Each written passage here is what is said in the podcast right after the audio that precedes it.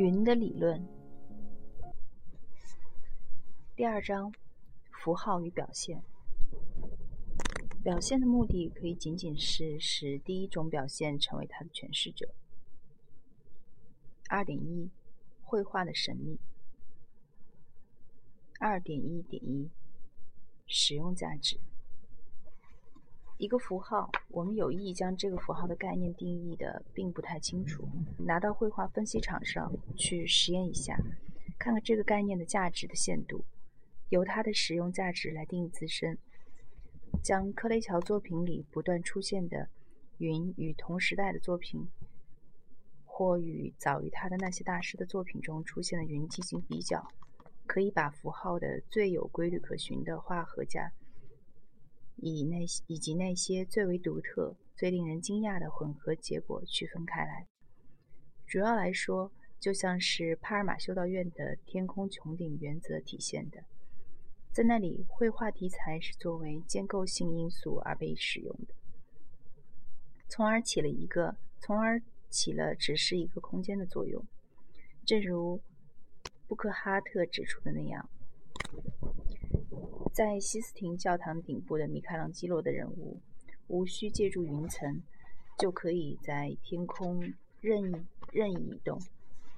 而且，除了《最后的审判》中的天，那些高举十字架和受难柱的天使们互相厮打，云并不在作品中作为建构成分出现。米开朗基罗所做的装饰顶的秩序，并不否定基座，恰恰相反。它在一个特定的、没有任何表面结构建构形态中，引入了一个逼真的上沿、壁柱以及有浮雕感的灰色圆拱。在这里面的影像就像是加上绘画一样。至于预言家、女仆士以及他们成群的奴隶，画在穹顶的下方，他们是以逼真画法画在建筑构件上，并不像布克哈特所指出的。像布雷乔画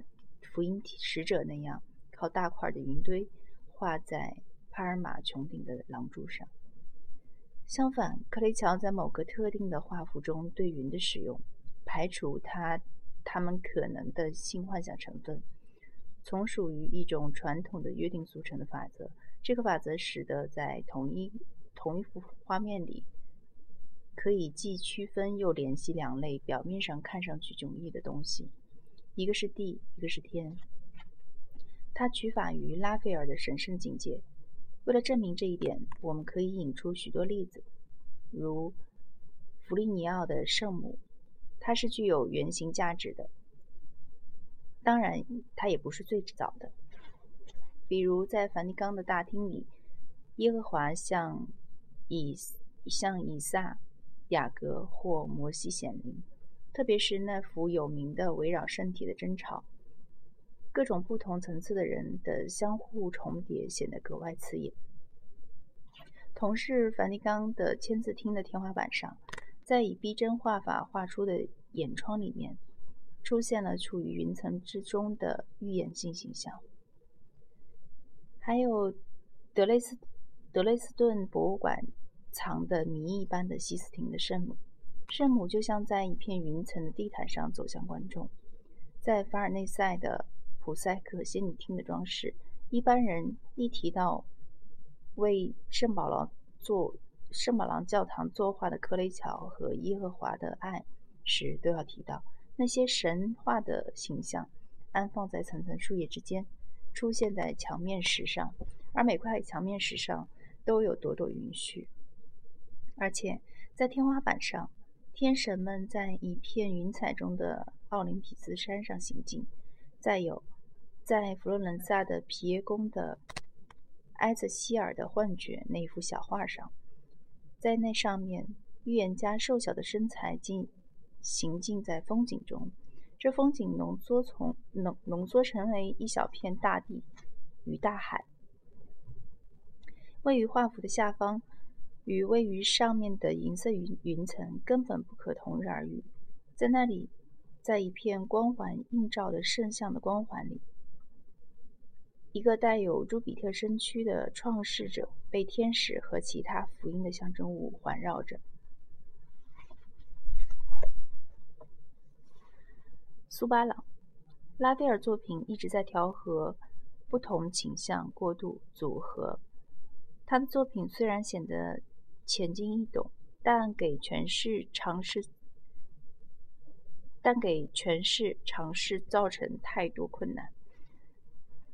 因为他的创新往往十分巧妙地披上了约成规则的外衣，所以他在这里不能成为比较对象。比他晚一些，又处于人文文化贵族圈子以外的作品，倒是可以为古典时代绘画之间的关联的奥秘提供许多证据。比如苏巴朗一一六二九年到一六四零年间在塞尔维亚绘制的大型宗教画系列，由于定制人的缘故，跟西班牙的僧侣阶层有关，正处于新旧两个世界的交叉点上。不管他们被画得如何漂亮夺目，他们的绘画渊源来自于传统的虔诚画。如果说拉斐尔能够得到世界性的声誉，在很大程度上是通过复制版画的流通管道。苏巴朗则相反，跟许多同时代人一样，他毫不犹豫地向铜版画吸取养分。这些铜版画大多是土土出自德国人和弗拉芒人。而且他还故意特地强调这些铜版画传统古老画法的一面。也许从符号学角度来看，没有什么比传统古法更为模糊的概念了。正如雅各布森指出的，当时间因素进入一个象征的价值体系时，它也成为一个象征，可以成为一种风格手段。但是，不管这种批评家们一致认为是苏巴朗艺术的主流。的传统主义是否有个人发挥的因素？它给我们提供了，它给我们提供了更可依赖的因素，因为它作为参照物是约定俗成的，是经过确定后的模范。所以我们要来看看，在这样一个背景中，云是如何出现的。它要达到的目的与使用的手段，显然并非只是传统的博物馆意义上的绘画的目的与手段。二点一点二画像，沉醉与痴迷。苏巴朗在塞尔维亚画的幸运的阿隆索·罗德里斯罗德里格斯的幻觉，起初原是为了装饰耶稣会教堂的圣殿里的祭坛的。它的下半部分画着神父罗德里格斯，是马洛卡岛耶稣会学校的一品修士。同时又是几部著名的神秘主义著作的作者，他跪在悠悠长的走道里，口中念念有词。走道通向一个建筑门洞，门完全按照严格的透视手法画出的方块地板上，在完全按照严格的透视手法画出的方块地板上，落下了一本肯比斯的托马斯写的书《世界的新月》，在他身边。站着一位传言的天使，两个人的目光都朝着画面上方。那里，在一群由小天使的脑袋组成的云框里，坐着基督和圣母。每人的手指按在一个心形的袋子上，从中射出万道光芒，直射幸运的使徒的前胸。在右边，在一片略微处于下方的云层上，有一群音乐天使。假如说这里有一种现实主义倾向。当然是在这一特定上下文里的现实主义，跟一种难言传的神秘主义倾向的奇妙结合。这里的意义生成进程，在我们看来，主要在于建构空间的光与影的关系，以及云层的流光溢彩。但把画面分为两个部分，一部分是地上的，根据线性透视画出的；另一部分是天上的，有不可测度的深度。这种做法在苏巴朗那里是司空见惯的。为了找出跟此有关、最能说明问题的图像，在卡迪克斯博物馆的小监牢，大概与上面提到的画是同时代的。画的是圣弗朗索瓦和他在他的监牢的方块地面上进入了吃醉的状况，在他的眼前出现了在云绕雾围中的耶稣与圣母，有天使跟随。在圣灵降临节一画中，是神圣的云彩照耀到圣母以及围成一圈绕着他的使徒身上。在晚些时候的一幅画，卡巴努埃拉神父的弥撒是属于瓜达卢普在圣热罗姆的隐修教室之纪律部分的教会系列画中的一幅，也是在一片云的框架里，当然规格落小。在跪在祭坛前的教士眼前，出现了圣体的象征物。至于在同一系列中的圣热罗姆，这位这位圣徒是在小天使们的云彩的簇拥下迎向天空的。在他之前，藏在塞尔维亚博物馆的基督为圣约瑟夫戴桂冠里，约瑟夫已上了天。对这些图像的理解仿佛并不太困难。苏巴朗选择的绘画模式，要么是完全程式化的，要么就是直接向虔诚铜版画借用。比如藏于德累斯顿博物馆的《祈祷着的圣伯纳旺蒂尔》这幅画，由圣伯纳旺蒂尔学校的方济各会方济各会的人绘制。它的构图非常接近卡巴努埃卡巴努埃拉拉神父的弥撒，完全是对1605年安特卫普市的一幅铜版画的模仿。这种通过一片云，在一个透视构图中引入一群人或一个神圣象征的做法，就是十六、七世纪宗教画中最为常见的做法之一。这种画面构成的好处，主要是让观众看到同时表现出来的一天一地、一虚一实两个不同世界，并不是为了强调这两个世界的对立，而是为了表现这两个不同世界之间的交流，以及在同一界内不同人物之间的关系。或者是星月儿还立在大地上、地板上，但又接受他荣耀的见到的幻觉。这两个场景通过他一股脑儿呈现在观众的眼前，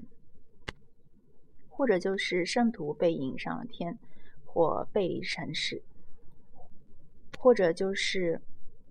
幻觉只留给一个人，他旁边的人完全排除在这激动人心的幻觉之外。观众则有了这个特权，即通过图像的力量，同时看到两种现象：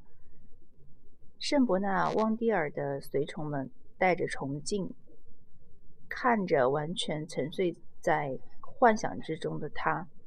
却丝毫没有料到，在他的眼前已出现了与他们的现实感知与他们的现实感知疏异的神奇景象。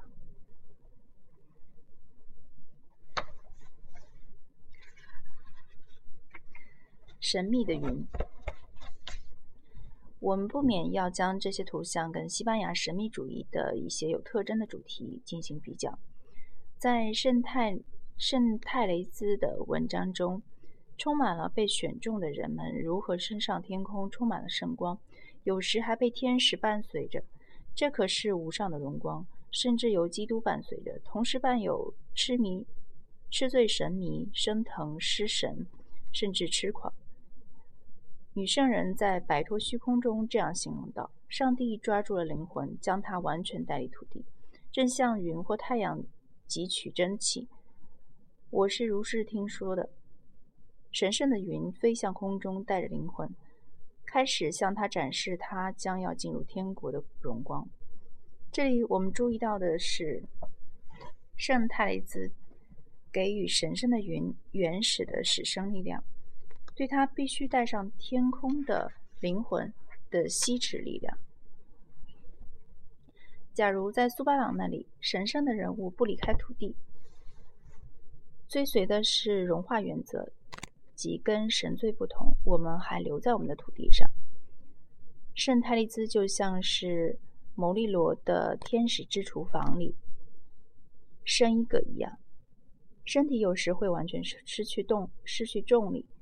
我的灵魂被射走了，我的头脑明明知道它离我而去，却无能为力。有时候整个身体都被吸起来，不再碰到大地。这个现象一般发生在他的侍女们的眼光之外。假如是在当当中的情况下，他们就会试着去拉住他，但后一种情况非常少。在圣泰伊兹的文章里，云层和云彩起的作用好像是与苏巴朗的画里及克雷乔的画里的作用是一样的，差别就是在于克雷乔在帕尔马的穹顶的装饰上，给这个有益于一般经验法则。又打破建构秩序的规则性因素，以最大可能的使用限度。分布在石圈上的使徒们一直位于教堂的内侧，在栏杆的这一面，就像福音使者圣约翰蹲在大穹顶的一边一样。这只不过是一个比例问题：一部分画面表现了神圣的迹象，另一部分则强调经验世界。